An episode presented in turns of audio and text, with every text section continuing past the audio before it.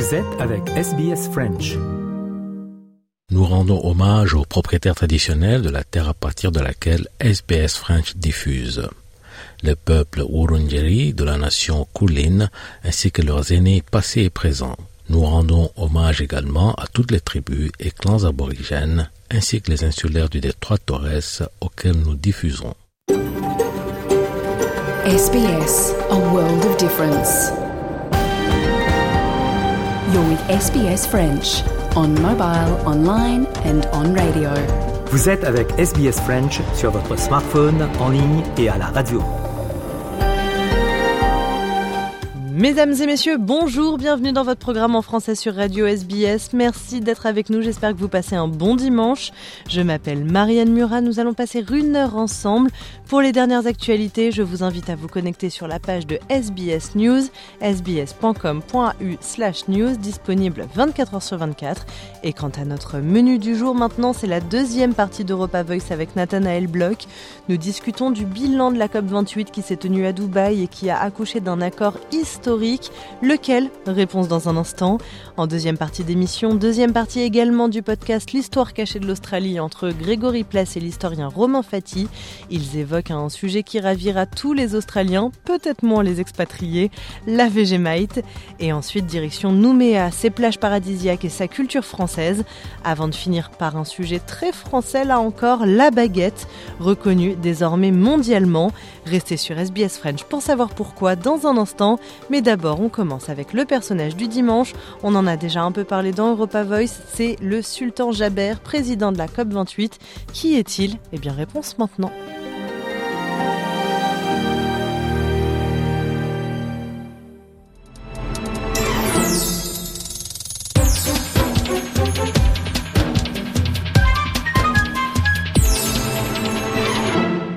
Le personnage de la semaine et aujourd'hui Valentine Saboureau revient avec nous sur le parcours et le profil du président de la COP28, le sultan euh, Ahmed El Jaber, un homme dont la nomination a suscité le doute et même l'indignation des ONG euh, environnementales, mais c'était euh, sans compter ses talents d'habile négociateur. Bonjour Valentine. Bonjour, la conférence des Nations Unies sur les changements climatiques COP28 s'est terminée mercredi dernier à Dubaï après 13 jours de discussions tendues qui ont nécessité une prolongation. L'accord finalement obtenu à l'arraché est considéré comme un tournant majeur, voire historique.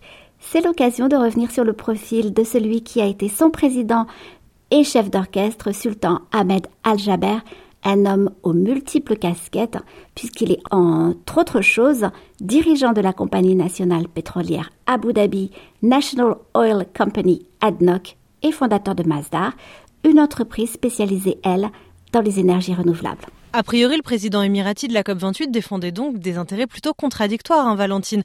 À cela s'ajoute un parcours peu ordinaire. Absolument. Né le 31 août 1973, il a 50 ans tout rond et une image publique de self-made man qui dénote en effet dans la région. Il n'est pas ici de la famille royale, ce qui est inhabituel. Il a suivi des études à l'étranger, obtenant une licence de chimie en Californie, puis un MBA à Los Angeles. Il a fini par un doctorat en économie en Angleterre.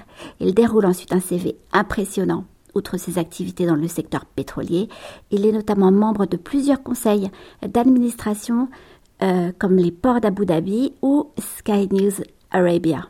En 2013, il est nommé secrétaire d'État des Émirats arabes unis en charge de, la liste est longue, économie, politique, développement, médias, énergie, infrastructure et durabilité. Euh, il ne change de poste qu'en 2020, en juillet 2020, lorsqu'il devient ministre de l'Industrie et des Technologies avancées, très reconnaissable avec ses lunettes rondes et son air affable. Il porte aussi bien le costume que la candora. Sa nomination comme président de la COP28 a fait grincer pas mal de dents, Valentine. Oui, c'est le moins qu'on puisse dire. Alors généralement, c'est le ministre de l'Environnement ou des Affaires étrangères du pays hôte qui préside la COP. En 2015 à Paris, par exemple, c'était Laurent Fabius. Cette année, ça n'a donc pas été le cas. Et dès sa nomination, la directrice exécutive du Climate Action Network a dénoncé un conflit d'intérêts et demandé qu'il démissionne de son poste de PDG d'ADNOC, sans quoi, prévenait-elle, je cite, cela équivaudra à une prise de contrôle totale des négociations des Nations Unies sur le climat par une entreprise pétrolière et les lobbyistes des combustibles fossiles. À l'opposé, l'Américain John Kerry saluait un choix formidable permettant d'avancer plus vite et à plus grande échelle. Alors, il faut quand même dire qu'Ahmed euh, Al-Jamer est rodé à la négociation internationale et diplomatique en 2009. Il est nommé au groupe consultatif sur l'énergie et le changement climatique de l'ONU par le secrétaire général de l'époque, euh, Ban Ki-moon. C'est aussi lui qui est à l'origine de l'installation de l'Agence internationale pour les énergies renouvelables, IRENA, à Abu Dhabi. Il a aussi participé à 10 COP, d'où sa grande expérience. Mais cela n'a pas empêché la polémique. Évidemment, et vous en avez peut-être entendu parler dans la presse.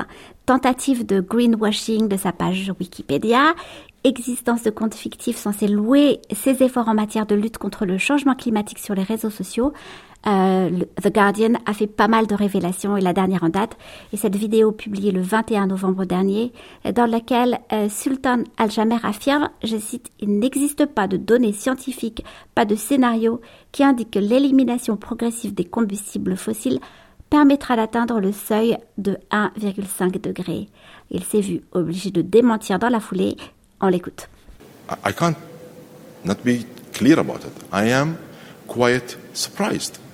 with the constant and repeated attempts to undermine the work of the COP28 presidency and the attempts to undermine the message that we keep repeating when it comes to how much we respect the science and how we ensured that the science is what dictates our strategy for our strategic imperatives and the objectives we want to deliver at COP28. Est-ce qu'avec tout ça, on peut dire qu'il a quand même fait du bon travail à la COP28? Alors il s'y était engagé et il a delivered, comme on dit en anglais. C'est la première fois que l'on évoque noir sur blanc une transition hors des énergies fossiles, gaz, charbon et pétrole.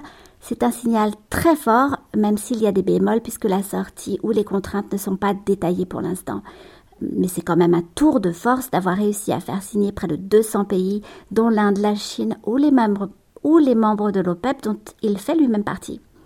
Par ailleurs, on peut parler du triplement de la part des énergies renouvelables ou de l'accord euh, majeur sur les pertes et dommages qui permettra d'aider les pays du Sud à faire face aux effets du changement climatique.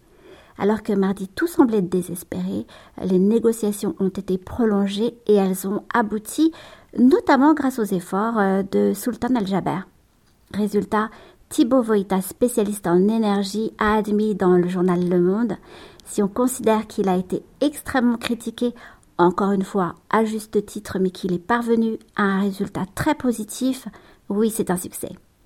La COP28 s'est clôturée par une standing ovation, mais aussi la réserve des petits États insulaires qui jugent le texte très insuffisant. Merci beaucoup Valentine Saboureau.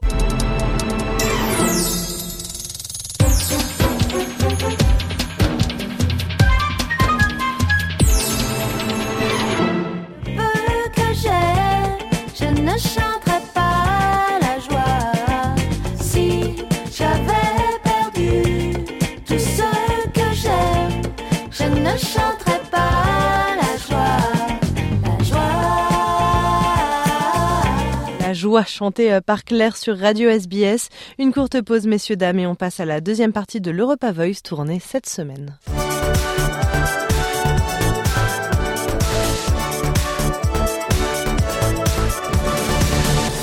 Europa Voice numéro 130, mesdames et messieurs, bonjour. On va aborder euh, deux thèmes aujourd'hui, l'Ukraine et la COP28. Et pour en parler, on retrouve Nathanaël Bloch. Salut Nathanaël. Salut Marianne. On parle COP28 à présent, cette conférence mondiale sur le climat. Et Nathanaël, cet accord historique finalement trouvé sur une transition hors des énergies fossiles. Effectivement, Marianne, c'était plutôt mal parti, euh, cette euh, COP28. On avait des positions qui étaient extrêmement polarisantes entre plusieurs groupes pays et groupements euh, d'intérêts, les pays euh, exportateurs euh, de pétrole, les grandes puissances, les États-Unis, la Chine, la Russie, les Européens, les États micro-insulaires du Pacifique qui sont de plus en plus sous les eaux. Donc on avait l'impression que ça avançait pas beaucoup. Et de manière assez surprenante, il faut le dire, on est arrivé à trouver un accord mais pas un simple accord, un accord d'ailleurs qui a été qualifié d'historique sur une transition hors des énergies fossiles. Et cet accord, il a aussi été possible par euh, la proactivité et l'expérience euh, diplomatique euh, du sultan Al-Jaber, qui accueillait cette COP 28 et qui en était un des principaux protagonistes à Dubaï, et qui a permis justement de trouver ce juste milieu. Alors il y a toujours des contempteurs de des résultats et de cet accord de la COP, mais en tout cas, de manière encore une fois un peu surprenante, on est arrivé à cet accord euh, dans euh, la nuit euh, du, du 13 au 14 décembre. Un accord que certains qualifient d'inespéré. Hein. C'est quoi la différence, les avancées par rapport à l'accord de Paris en 2015 Il y a eu beaucoup de tractations et il y a eu beaucoup de discussions sur vraiment la nomenclature et la manière de définir en fait cette transition hors des énergies fossiles. Ce qui est important, j'allais dire, il y a deux choses. Il y a d'abord c'est cet abandon qui est progressif des combustions euh, euh, fossiles. C'est-à-dire que c'est pas une sortie. Hein. Non, c'est pas une sortie, c'est un abandon progressif. Si on veut traduire ça dans un langage plus quotidien, on a plus axé sur le mix énergétique d'une certaine façon et la manière d'utiliser ce mix énergétique pour faire la transition de ces énergies fossiles plutôt que euh, des objectifs couperés de sortie complète. Et donc ça c'est très important parce que il y avait évidemment tous ces pays du Golfe qui étaient dans une, opposition euh, frontale avec une sortie totale de ces énergies euh, fossiles. C'est ça une des principales avancées, c'est avoir réussi à trouver ces mots dans le texte qui ont permis aux pays hôtes de cette conférence de bah, de faire avancer euh, les choses. Et puis euh, la, deuxième chose, d'une certaine façon, c'est euh, la neutralité carbone. C'est-à-dire que la neutralité carbone en 2050, le principe de cette neutralité carbone a été rappelé, et donc ça, ça a permis de satisfaire d'une certaine façon ceux qui n'étaient pas d'accord avec cette transition en dehors des, des, énergies fossiles et qui appelaient à une fin euh, tout simplement. Ça a permis de, voilà, de, ménager d'une certaine façon la chèvre euh, et le chou. Euh, et, c'est ça qui a permis de débloquer la situation qui, encore une fois, était très compliquée et ne permettait pas de, voir cette issue plutôt heureuse d'un texte qui s'est imposé, ou en tout cas qui a été signé par les différents protagonistes à cette COP28. Mais ce qui a été signé, ce sont des ambitions réalisables? C'est difficile de dire si c'est réalisable. Il faut voir plutôt en fait si on est sur les tendances qui ont été définies dans les années précédentes et par rapport à ces tendances, si on est toujours euh, aligné en termes de projection par rapport à la fois aux objectifs chiffrés qu'on donne et par rapport au calendrier euh, qu'on donne. Par exemple, on a beaucoup évoqué cette, euh, cet objectif de 1,5 degré en termes de réchauffement climatique, donc cet, cet objectif de 1,5 degré. Et ce qui est intéressant dans cet accord, et ce que je trouve aussi qui est une belle prouesse diplomatique de la, part d'Al-Jaber et de, ceux qui ont négocié cet accord-là, c'est que cette sortie progressive des énergies fossiles, cette transition, elle se fait tout de même, alors que c'est pas un arrêt total, elle se fait tout de même en cohérence avec cet objectif des 1,5 degrés euh, de réchauffement. Donc ça veut dire que d'une certaine façon, on reste sur un objectif qui est similaire, mais on a trouvé un autre véhicule pour pouvoir y arriver. Et c'est ce qui a permis, encore une fois, de mettre autour de la table ces différents euh, euh, acteurs, parce que pour les pays de l'OPEP, de l'Organisation euh, du pétrole, encore une fois, il est évidemment inconcevable de, de, sortir totalement des énergies fossiles. Mais je vais au-delà de ça, même pour des pays comme la Russie et les États-Unis, c'est de moins en moins euh, une priorité de sortir totalement de ces énergies fossiles. Et euh, le débat s'engage plutôt sur encore une fois le mix euh, énergétique dans cette dans cette transition. Ça veut dire quoi? Ça veut dire qu'en gros, on va utiliser de moins en moins d'énergie fossile, mais elles vont pas totalement disparaître et on va pouvoir intégrer dans ce mix énergétique d'autres sources d'énergie plus vertes. Et c'est ce qui permettrait de maintenir ces objectifs-là après, il y a toujours des divergences, Marianne, sur, certaines dates, notamment par rapport à la, Chine, où, euh, euh, des dates, par exemple 2050, ont été repoussées à 2060 ou 2070. Bon, bah ça, voilà, ça va être euh, le cadre de prochaines négociations, mais en tout cas, d'un point de vue et de politique, de diplomatie, et aussi de, d'accords climatiques, c'est plutôt un succès inespéré pour, cette COP 28. Vous parlez des pays de l'OPEP, vous avez parlé de la Chine, de la Russie, même des pays européens. En quoi cet accord de Dubaï peut et va influer sur la politique de chacun de ces pays individuellement? Ce qui est intéressant, c'est que il y a eu des mots aussi qui ont été prononcés dans les articles de certains confrères et qui montrent bien en fait comment maintenant ces accords se font et comment ces accords se font de plus en plus loin finalement du jeu et des grandes puissances. On a assisté véritablement à un multilatéralisme climatique. Et c'est très cohérent en fait avec euh, ce qui se passe dans le monde et c'est très cohérent. Il faut prendre une échelle qui est un peu plus euh, grande que nos dernières années, mais à l'échelle du monde, ça fait pas si longtemps qu'on est sorti de cette confrontation entre deux blocs et cette confrontation euh, post-guerre froide, les États-Unis, le bloc libéral et la Russie, le bloc communiste ça fait euh, la, chute du mur de Berlin, c'était euh, il y a 34 ans. C'était il, y a c'était il y a une trentaine d'années, c'était il y a 34 mm. ans. Mm. Donc à l'échelle de l'histoire, passer de ce cette opposition entre blocs politiques à ce multilatéralisme au sein des instances internationales et lors de ces grands raouts internationaux que peuvent être le Forum économique mondial, Davos, la COP et tant d'autres,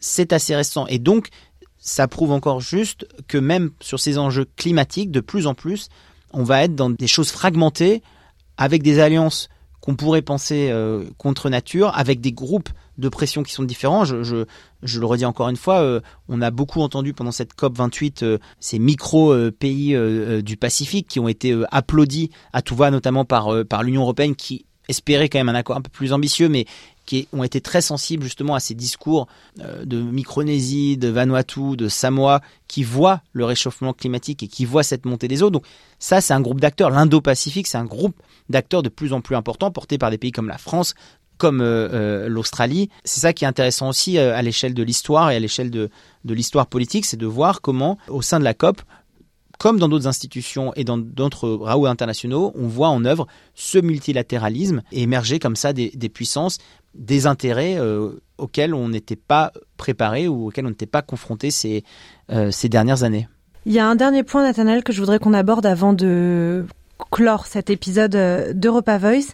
C'est le fait que certaines personnes ont trouvé ça un petit peu hypocrite que cette COP28, donc cette grande conférence sur le climat, soit organisée aux Émirats arabes unis, qui est quand même le septième exportateur de pétrole au monde. Qu'est-ce qu'on peut dire autour de ça? Il y a toujours deux positions, euh, Marianne. Il y a la position est-ce qu'on ferme complètement la porte et on vit dans une réalité euh, parallèle sans considérer euh, que ces pays existent, ou est-ce qu'on s'arrange pour mettre ces pays qui a priori ne partagent pas, ou partagent peu de valeurs sur les rails bah, de ce multilatéralisme politique, sur les rails de ces discussions qui se font à l'échelle du monde? On peut citer cet exemple de la COP, on pourrait citer aussi l'exemple de la Coupe du Monde au Qatar.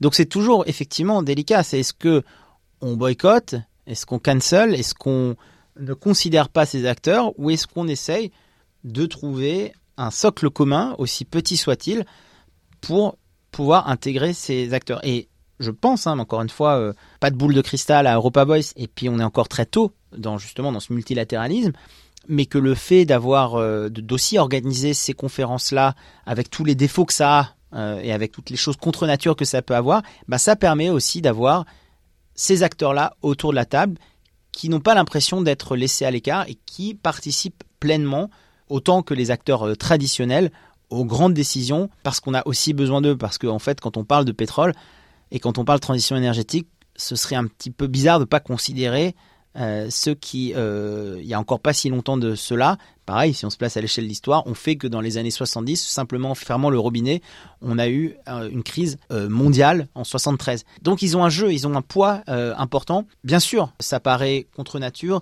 Bien sûr, il y a des images qui sont incroyables en termes d'organisation de, ces sommets dans ces pays créés d'une certaine façon de toutes pièces au milieu du désert. Mais encore une fois, euh, c'est aussi comme ça qu'on avance, en intégrant euh, ces différents pays à la marche du monde euh, et avec une position peut-être un peu plus multilatérale, plus inclusive aussi et moins focalisée sur les pays classiques occidentaux. Cette question, Marianne, juste, elle se pose pas seulement pour la COP, elle se pose pour les Nations Unies, pour le Conseil de sécurité des Nations Unies. Ce sera l'occasion peut-être d'un autre Europa Voice, mais il y a bien un moment où, où le fait d'avoir des pays historiques au sein du Conseil de sécurité va créer ou continuera de créer des, des tensions. Et euh, le partage de gâteaux qu'il y a eu après la Seconde Guerre mondiale, évidemment, euh, certains aimeraient aussi avoir une part de gâteau, mais bon, ça, ce sera pour un prochain goûter. Merci beaucoup, Nathanaël. Je voudrais apporter une toute petite précision, une correction. J'ai dit septième exportateur mondial de pétrole en parlant des Émirats arabes unis. C'est le septième producteur de pétrole. Messieurs, dames, c'était Europa Voice numéro 130. Merci beaucoup de l'avoir suivi. Merci beaucoup, Nathanaël. Merci, Marianne.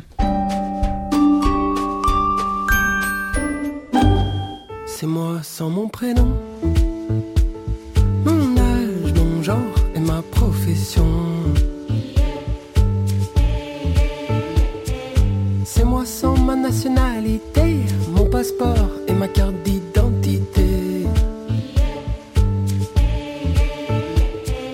Pourquoi moi de Miwai, single qui fait partie de notre sélection musicale du mois de novembre. On en parlait en sommaire, suite et fin de l'entretien avec l'historien Romain Fati sur les 100 ans de la Vegemite, la pâte à tartiner australienne.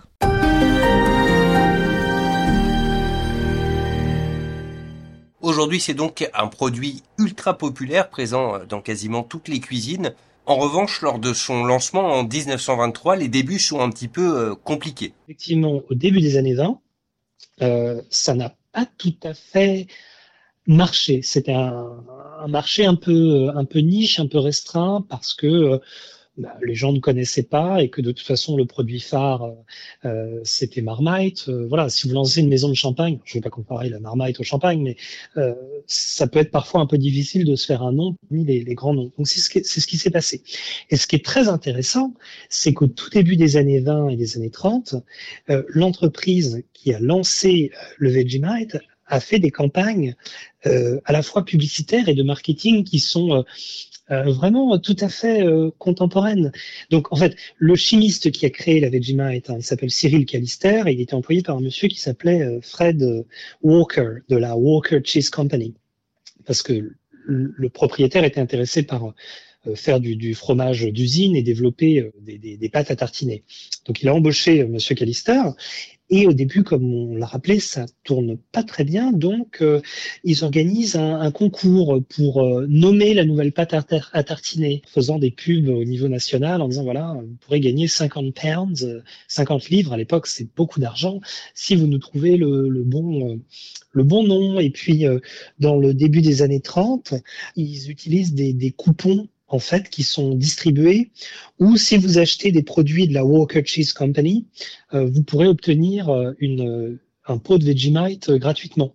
Donc en fait, en distribuant le produit, le produit devient de plus en plus populaire et devient un immanquable de la cuisine australienne, mais ce n'était pas gagné. Donc c'est en distribuant le produit gratuitement, en utilisant les profits d'autres produits, que l'entreprise à, créer ce, ce, marché, ce qui est une histoire assez, euh, assez sensationnelle. Ce sont des procédés publicitaires qui sont usités dans les années 20, dans les années 30, que l'on pourrait trouver modernes, mais c'est le grand développement à l'époque euh, du monde publicitaire. Hein. Donc c'est pas c'est pas tellement surprenant que ça. Effectivement, au début, c'est pas un produit qui cartonne. Et puis petit à petit, à force de travail par l'entreprise, ça fonctionne. Au point que Vegemite est racheté assez, assez tôt par Kraft, une, une, entreprise américaine. Donc pendant, pendant la grande partie de ces 100 ans, en fait, la Vegemite est possédée par euh, des actionnaires euh, américains. C'est qu'en 2017 qu'elle revient euh, en Australie. Alors on a donc euh, derrière cette marque l'inventeur d'un nouveau produit et un génie du marketing, si j'ai bien compris. Et donc après des débuts un petit peu euh, difficiles, une campagne de com euh, très efficace, euh, le produit va finir par être carrément promu par la British Medical Association euh, parce que c'est très riche en vitamine B. Et puis ce qui va finir de conquérir le public australien, c'est que le Vegemite va être intégré dans les rations des militaires qui participent à la Seconde Guerre mondiale. En tant qu'historien militaire, ce qui, est important, c'est qu'un soldat se, se sente bien. Hein, si, par exemple, l'armée américaine envoyait euh, des glaçons par avion en Irak parce que avoir un coca frais, euh, c'est un signe de situation contrôlée et que psychologiquement, c'est important. Et aujourd'hui, hein, dans le déploiement des troupes, ce qu'ils mangent, euh, c'est extrêmement important pour maintenir le moral. Et donc, ce que je veux essayer de signifier, c'est que l'ajout de la Vegemite dès la Seconde Guerre mondiale en tant que faisant partie des rations, ça signifie quelque chose. Ça signifie que pour l'entrée en guerre, vous avez déjà une population australienne qui connaît la Vegemite, qui aime ça et, et qui en redemande. Et donc, il faut lui en donner. Et des pots de différentes tailles sont créés pour l'armée. Vous avez un gros pot qui est, qui est créé euh, pour, euh, disons, euh, un petit régiment. Et puis, vous avez des pots un peu plus petits pour les soldats quand ils sont europos. Et puis même des, des, petites, des toutes petites dosettes, comme les dosettes qu'on a aujourd'hui, par exemple, dans les avions, ou au McDonald's australien, hein, par exemple aussi. Pendant un moment, ils faisaient ça. Des toutes petites dosettes au cas où voilà, vous soyez en situation de combat et vous avez besoin de votre Vegemite. Alors, ça peut paraître anecdotique, mais c'est extrêmement important pour euh, comment dirais-je, la, la, le moral des troupes. Ce qui fait que pour les Australiens qui ne connaissaient pas, euh, eh bien, ils deviennent, euh, disons, pas accros, mais enfin, ils commencent à connaître ce produit et ça devient vraiment le, le produit, euh, un des produits phares et, et des plus, euh, les plus connus d'Australie dans les années 50, 60, 70. Et encore aujourd'hui, je veux dire, tous les Australiens vous parlent de Vegemite quand vous découvrez l'Australie. Ça fait partie des choses avec les kangourous, les koalas, qu'il faut connaître sur l'Australie. On va revenir sur euh, la ville de Melbourne pour terminer, puisque euh, c'est là que se trouve euh, la seule usine au monde qui fabrique du Vegemite. Et la ville de Melbourne, l'an dernier, a inscrit cette odeur qui s'émane de l'usine et puis des pots de, de Vegemite et au patrimoine culturel immatériel de la ville. Donc on comprend que c'est un produit vraiment euh, phare et même euh, mythique pour les Australiens. En revanche, aucun succès à l'étranger. Il y a quelques personnalités célèbres euh, qui en ont goûté, comme Barack Obama par exemple, qui a dit sans phare qu'il trouvait ça infâme. Et le groupe Bega, qui possède aujourd'hui donc la marque Vegemite, confirme pour sa part que plus de 90% des ventes sont réalisées ici en Australie. Pourquoi ça n'a pas du tout marché ailleurs qu'ici? parce que c'est horrible. Euh, non, non, non, mais plus, plus sérieusement, c'est parce que c'est c'est un produit culturel. Si vous ne grandissez pas avec, euh, vous n'allez pas vous éprendre euh, de la Vegemite à l'âge de 30 ans, 40 ou 50 ans. C'est pas euh, comme un macaron où vous découvrez, ça vous plaît. Euh, c'est un produit, il faut vraiment grandir avec pour pouvoir euh, l'apprécier.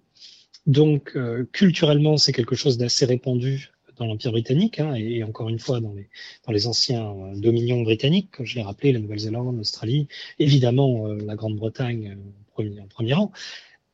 Donc, c'est pas un produit qui s'est beaucoup exporté au, au 19e et au 20e dans d'autres espaces que l'espace britannique.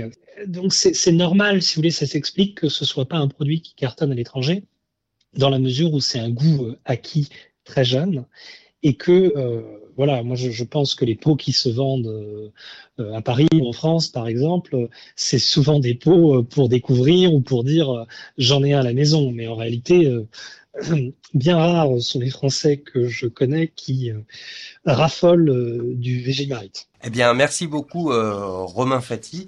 Euh, merci pour euh, vos lumières sur donc cette euh, étonnante pâte à tartiner qui résiste aux papilles de la plupart des étrangers. à défaut d'en manger plus, vous nous permettrez d'étaler aussi un petit peu notre savoir à ce sujet. Merci beaucoup. Mais je vous en prie et j'encourage tous les auditeurs à goûter, à, à essayer. Alors je ne je n'ai pas d'option ou de stock option euh, chez Bega, mais euh, c'est quelque chose d'intéressant. Si vous n'avez pas encore goûté la Vegemite, euh, faites-le, ne serait-ce que parce que ça permet de découvrir un nouveau produit. Qui sait, peut-être vous aimerez. Et enfin, effectivement, l'histoire de la vitamine, ce n'est pas des bêtises. Il y a effectivement beaucoup de vitamine B dans les pots de Vegemite, et donc ça peut être ça peut être une très bonne chose. Voilà. Très bien. Encore une fois, merci beaucoup et à très bientôt pour un nouvel épisode de l'histoire cachée d'Australie. Je vous remercie. À bientôt. Au revoir. SBS en français est disponible quand vous le souhaitez. Écoutez nos rubriques à travers nos podcasts sur votre tablette ou votre mobile gratuitement sur sbs.com.au/french ou téléchargez l'application SBS Radio.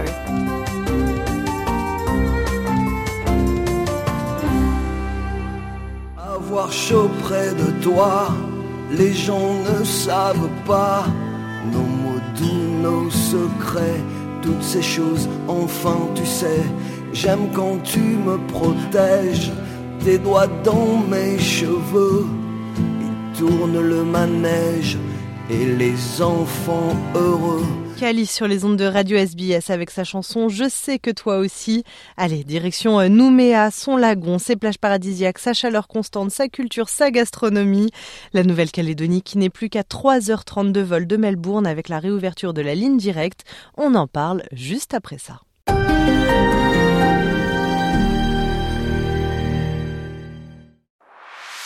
Votre communauté, vos conversations. SBS French. Monsieur Tuénon, vous êtes membre du gouvernement de Nouvelle-Calédonie en charge des transports et le chef de la délégation du premier avion qui a fait Nouméa, Melbourne euh, aujourd'hui. Alors, il faut dire que c'est pas la première fois que cette ligne existe. Elle avait déjà été, créée en 2013, arrêtée en 2020. Elle rouvre aujourd'hui euh, en 2023. C'est quoi les enjeux pour vous de la réouverture de cette ligne directe entre Melbourne et Nouméa et Nouméa et Melbourne? L'enjeu, c'est de, de, retrouver euh, le, le, volume d'affaires que nous avions atteint quand on a fermé la ligne à cause du Covid en 2020. Et il faut savoir que la ligne Melbourne, c'était quasiment plus 32% de fréquentation touristique supplémentaire pour la Nouvelle-Calédonie. Et ça a apporté à peu près 4 milliards 400 millions euh, de francs pacifiques à la Nouvelle-Calédonie. C'est une activité qui a, qui a beaucoup rapporté pour le pays. Et euh, on voulait ouvrir cette ligne à cause de, ces, de ce plus économique, mais c'est surtout aussi parce que, vous savez, la Nouvelle-Calédonie, c'est une terre de parole, c'est une terre de partage. Et euh, quand la, le gouvernement de la Nouvelle-Calédonie a créé sa compagnie aérienne en 1983, la première destination qu'elle a desservie, c'était Melbourne. Et euh, on l'avait fait en code share avec Qantas. Donc voilà, vous voyez, il y a un peu de, il y a un peu de souvenirs dedans. C'est de l'histoire entre nos, Melbourne et la Nouvelle-Calédonie, mais c'est aussi surtout cet apport euh, économique formidable pour la Nouvelle-Calédonie. Et comme on sait qu'une grande partie de l'économie du, Victoria est basée sur le tourisme, on veut en profiter aussi au niveau de la, de la Nouvelle-Calédonie. Mais les lignes Nouméa-Brisbane et Nouméa-Sydney n'avaient pas été, elles, coupées. Pourquoi avoir mis autant de temps avant de rouvrir la ligne avec Melbourne? Pour ouvrir Melbourne à l'époque, euh, Air Calédonie International a dû s'équiper d'un quatrième avion, un Airbus A320. Covid nous a frappé de plein fouet. On était dans le, le renouvellement de notre flotte et notre quatrième avion arrive justement euh, le 26 décembre, donc euh, de ce mois-ci, donc le 26 prochain.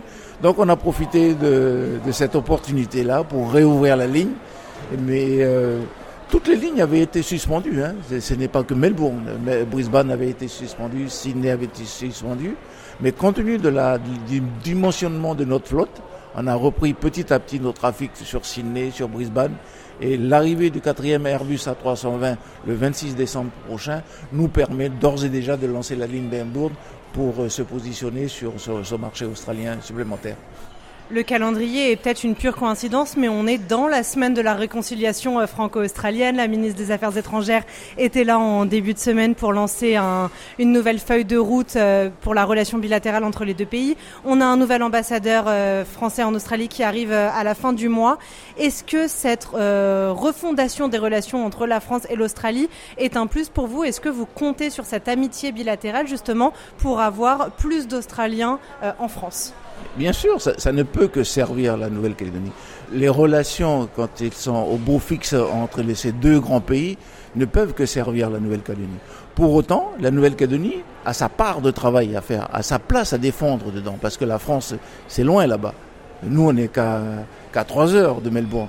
Donc, en même temps que l'État français mène euh, ses actions de, au niveau diplomatique et tout ça, nous, Nouvelle-Calédonie, on a notre part de, de, de, travail à faire.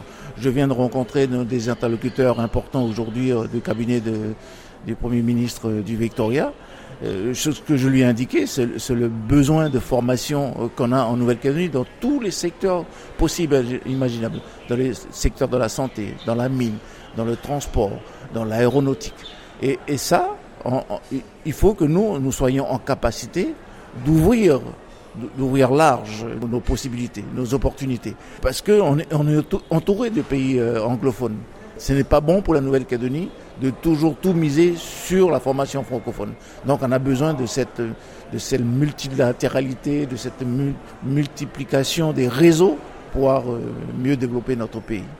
Et avec cette nouvelle ligne, il faudrait qu'on arrête de dire nouvelle avec, le, avec le, la réouverture de la ligne. Euh, Melbourne Nouméa, quels sont vos espoirs? Quel est le taux de remplissage qui vous satisferait? Combien de touristes vous attendez par année? Ce qu'on a envie, c'est que les Australiens, il faut qu'ils sachent que la Nouvelle-Calédonie, certains le surnomment l'île la plus proche du paradis, des plages, des fruits. Euh, comment une température qui, qualifie le pays de l'éternel printemps. Là, vous allez parler aux Victoriens. J'invite les Victoriens, euh, effectivement, vraiment, à venir visiter notre pays. On n'est pas loin. On n'est pas loin. Et il y a beaucoup de choses à, voir en Nouvelle-Calédonie. C'est un pays qui a une place particulière dans l'Océanie. Dans hein. les particularités, on le voit dans l'histoire de notre pays. Euh, tout autour de nous, tout le monde est anglophone, sauf nous. Euh, tout autour de nous, tout le monde a connu la culture du cavale, euh, euh, tout ce qui tourne autour de la culture du cavale, puis les cérémonies qu'il y, a autour de ça, sauf la Nouvelle-Calédonie. On a une particularité. la plupart des autres pays n'ont pas les ressources minières que nous avons. Nous, on, on a ça. Donc, au-delà du fait que nous sommes une, ligne océanienne, une île océanienne, avec beaucoup de paysages magnifiques, comme je l'ai indiqué tout à l'heure, euh, beaucoup, de, forêts, beaucoup, de cascades. Euh, on a aussi cette particularité d'avoir une petite lucarne sur la culture française. Donc c'est pas la peine que les Victoriens aillent euh, en France. Hein. Ils ont qu'à traverser le bras de mer, la mer de corail qui nous sépare, et peuvent venir visiter un, pays magnifique. Nouméa, à 3h30 d'avion de Melbourne, en ligne directe. Merci beaucoup, Monsieur Tuénon. Merci à vous. SBS en français est disponible quand vous le souhaitez. Écoutez nos rubriques à travers nos podcasts sur votre tablette ou votre mobile gratuitement sur sbs.com.au slash French ou téléchargez l'application SBS Radio.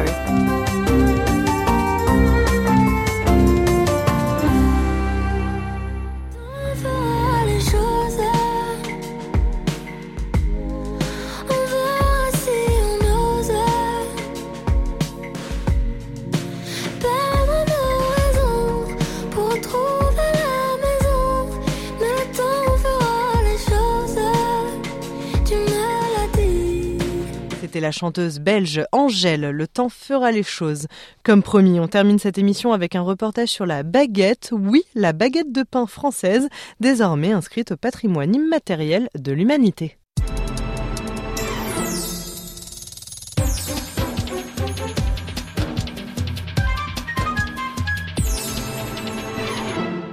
Bonjour à toutes et à tous. La baguette, la baguette bien de chez nous, a été euh, reconnu comme euh, faisant partie du patrimoine immatériel de l'humanité.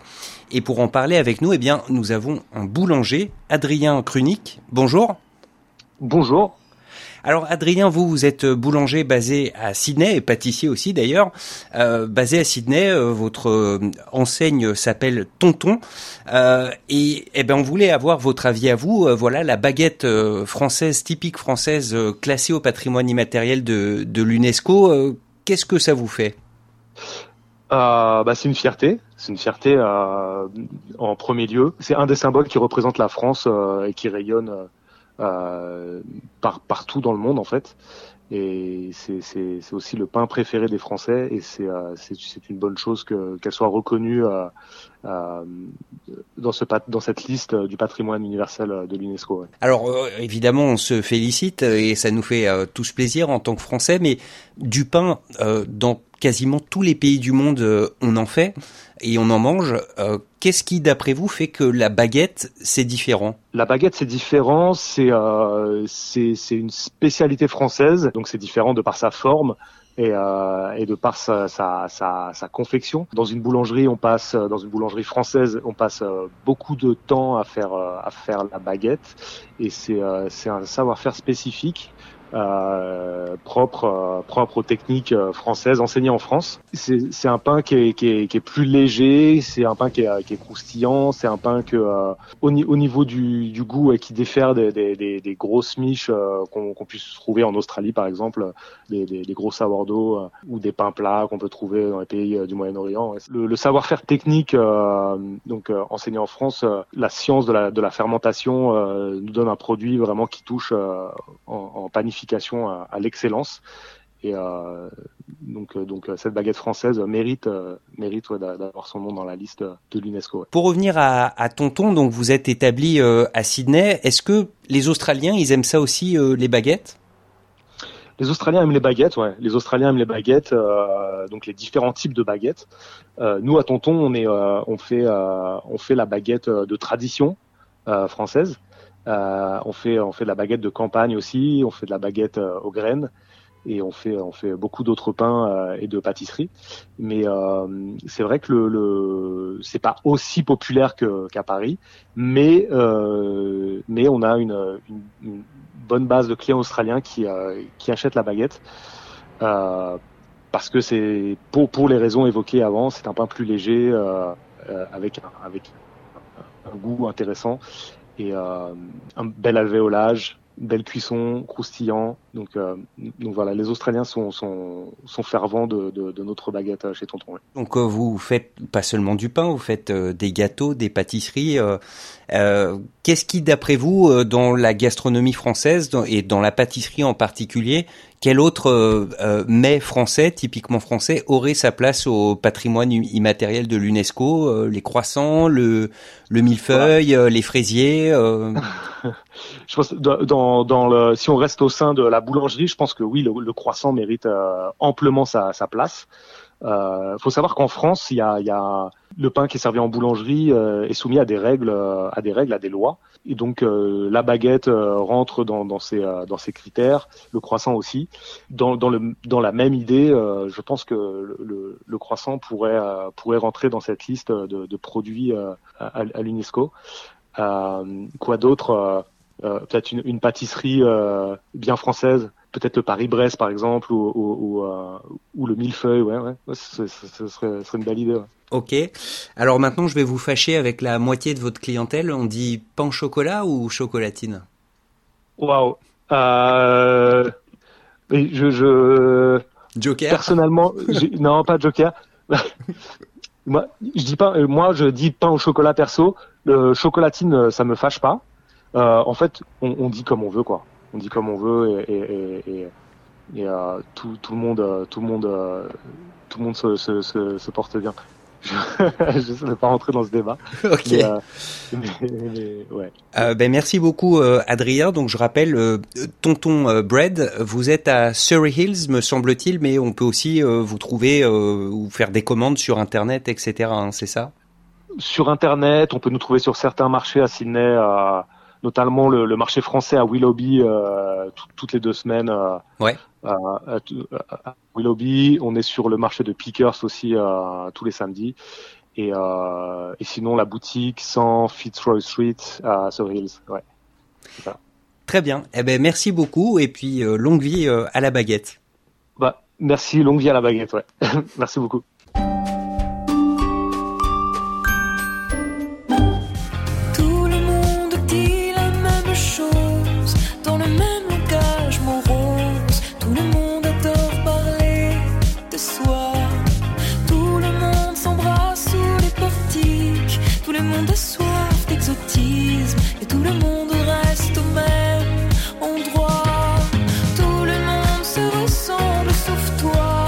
Sauf toi, c'était un single de Clara Luciani.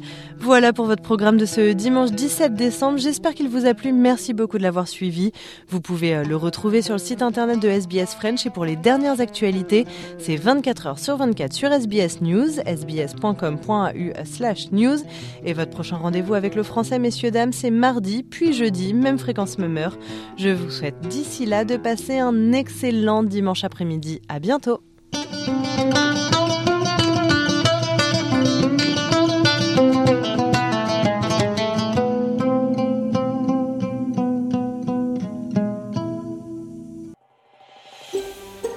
Vous voulez entendre d'autres rubriques comme celle-ci?